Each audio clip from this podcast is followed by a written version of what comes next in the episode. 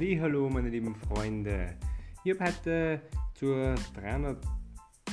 oder 13. Podcast-Ausgabe, ich muss noch einmal schauen, ein sehr zukunftsträchtiges Thema. Ähm, möchte ich mit euch teilen, weil das bei mir früher so war und heute wieder ein bisschen auf das gedacht worden oder gelenkt worden bin durch ein Gespräch. Und zwar habe ich früher ähm, sehr große Angst vor dem Sterben gehabt. Und ja, habe ich Gott sei Dank mittlerweile nicht mehr. Was hat mir dabei geholfen, beziehungsweise was für Ideen dahinter? Die möchte ich heute nämlich mit euch teilen, weil vielleicht bringt es einen auch was, falls ihr es irgendwann schon mal gehabt habt.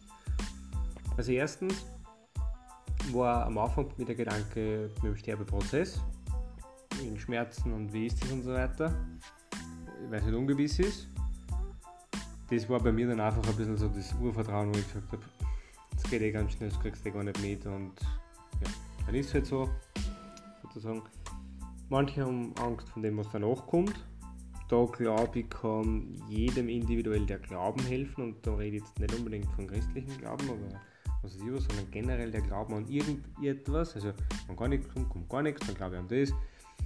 Wenn, weiß ich nicht, äh, Tor aufgeht und ich gehe da durch und dann komme ich Hölle oder Himmel, dann das ist wurscht was, aber der Glaube an das, was da kommt. Ähm, das denke ich.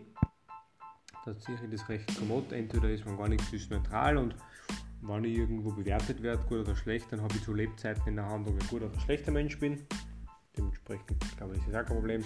Und dann bin ich aber drauf gekommen, was eigentlich mein Problem war oder was eher die Angst war. Und zwar die Angst war bei mir hauptsächlich das, dass ich Angst vor dem Altern gehabt habe. Ich werde immer öder, öder, öder und gefühlt rennt man die Zeit davon und irgendwie teilweise verliert man halt Menschen im Leben. Da rede ich jetzt gar nicht unbedingt vom ähm, sterblichen Verlust, sondern eher vom Verlust, weil man sieht sie mehr und so.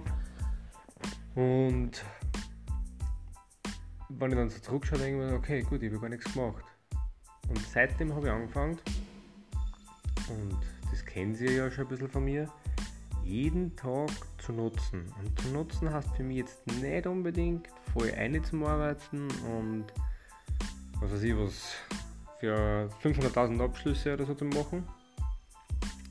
Das ist auch ein Weg vielleicht, aber das heißt nicht unbedingt für mich. Was für mich Tag nutzen heißt, oder Diem, wie man ja ganz gern sagt, ist vielmehr die Komponente, dass ich jetzt wirklich hergehe und sage, passt was macht den heutigen Tag zu einem besonderen Tag?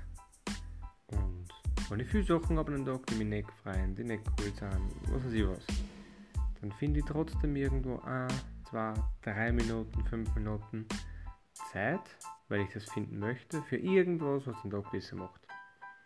Und wenn es nur ein kurzes Telefonat ist, wenn es nur ein kurzer Spaziergang ist, wenn es ein Kaffee-Aroma riechen beim Oberlassen ist, ist ganz egal was, irgendwas finde. Und damit hoffe ich, dass ihr auch jeden Tag was findet, was euren Tag lohnenswert macht, damit ihr am besten möglich nutzt und dadurch vielleicht die ein oder anderen Bedenken wegwischen könnt. Das war's heute von mir. Alles Gute dabei. Euer Mikey.